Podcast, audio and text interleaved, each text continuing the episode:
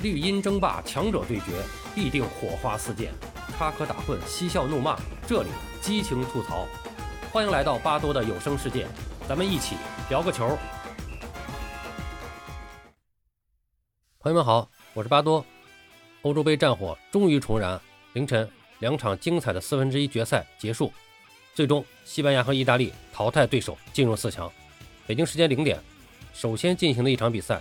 在俄罗斯圣彼得堡球场展开，西班牙通过点球战总分四比二战胜瑞士，这是两队的第二十三次交锋。之前的比赛，西班牙十六胜五平一负，在其中七场正式比赛中，西班牙四胜两平一负。瑞士唯一的胜局还是在二零一零年。本场比赛开场九分钟，西班牙队阿尔巴射门打在扎卡里亚身上变线取得进球，应该说西班牙开场的运气还是不错的。瑞士下半场比赛第六十八分钟扳平。弗洛伊勒在禁区右侧传中，沙里奇门前十码处推射入网，扳平比分。第七十七分钟，弗洛伊勒飞铲莫雷诺被红牌罚下。随后，算上加时赛在内的四十多分钟时间里面，西班牙人多一人作战，但是比分没有能够再次得到改写，双方进入到点球大战。可能瑞士队的运气在上一场的点球大战中已经用尽，本场点球大战在西班牙首先罚失一球的情况下，竟然连续三个点球不进。而西班牙随后出场的队员则稳定发挥，让那些指责西班牙队连一个罚点球的人都找不出来的人啪啪打脸。最终，西班牙点球大战三比一获胜，总比分四比二晋级。我想，那些指责恩里克的人应该调整一下自己的心态，暂时停止攻击了。西班牙在本届欧洲杯走到现在，看上去每一场比赛打的都不完美，但每一场都有惊无险的过关，可能这就是底蕴吧，也说明。恩里克对于球队是完全掌控的，他更清楚西班牙应该怎样去比赛。其实，在赛会制的比赛中，这样的球队这样的表现，往往才真正走得远。这是西班牙队史第五次闯进欧洲杯半决赛，而前四次他们全都打进了决赛，其中三次夺冠：1964年冠军、1984年亚军、2008年冠军和2012年冠军。值得一提的是，西班牙两场淘汰赛都至少踢到了加时赛阶段，并且晋级。这在欧洲杯历史上，此前只有五支球队经历过，最终他们全都夺冠了。加油吧，西班牙！作为传控足球的代表，欧洲杯需要你们，世界足球需要你们。凌晨三点，德国当地时间七月二日晚上九点，二零二零年欧洲杯第二场四分之一决赛在慕尼黑安联球场展开争夺。意大利队二比一力克比利时，巴雷拉传射，因西涅破门，卢卡库点球扳回一城。这是两队的第二十三次交手。此前，意大利队十四胜四平四负，在其中六场正式比赛中，意大利队三胜两平一负。比利时唯一的胜利还要追溯到一九七二年。但是在本场比赛之前，比利时已经连续多年在国际足联的排名中排名世界第一。本场比赛，意大利铁卫基耶利尼伤愈复出，小基耶萨进入首发。比利时方面，阿尔扎因伤缺阵，法甲新星多库出场。德布劳内则是伤愈出场，领军红魔。比赛打得非常精彩，一开场双方没有预热阶段，直接展开白刃战，你来我往，杀得不亦乐乎。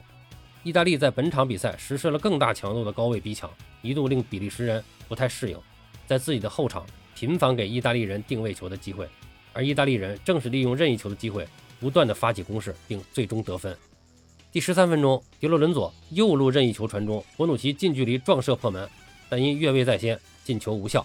第三十一分钟，又是前场任意球打入禁区，被比利时人第一点顶出来。意大利队的维拉蒂在禁区前抢断后传球给巴雷拉，巴雷拉在禁区右肋转身晃开比利时两名防守球员，在门前十码处劲射远角得分，取得领先。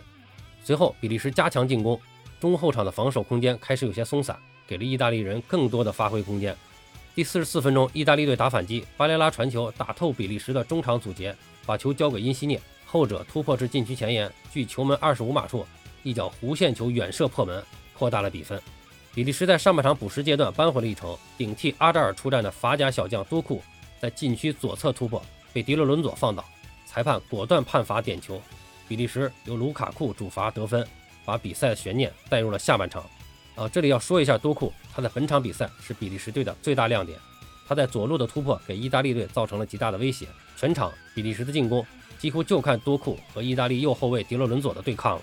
而比利时当家头牌德布劳内本场比赛发挥平平，可能还是和他的伤势有关。不过下半场第六十一分钟，德布劳内还是有一次非常精彩的表现，在禁区左侧的传中制造了最好的扳平机会。卢卡库小禁区右侧侧影射空门，被意大利左后卫斯皮纳佐拉封堵，未能得分，成为比利时本场比赛的最大遗憾。最终，下半场双方都没有能够再次破门，比利时遗憾出局，无冕之王继续无冕。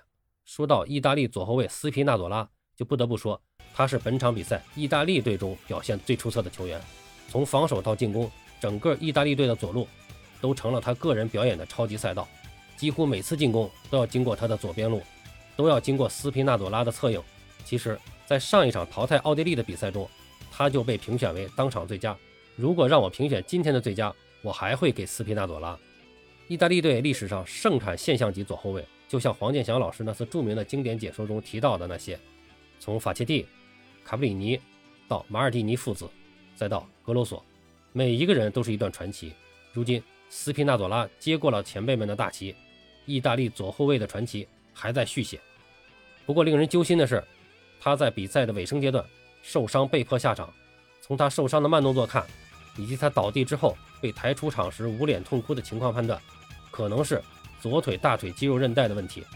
还能否继续出战后面的比赛，可能会成为意大利队后面比赛走势的一个因素了。好了，今天的比赛情况就介绍这么多，巴多聊个球，我们明天再见。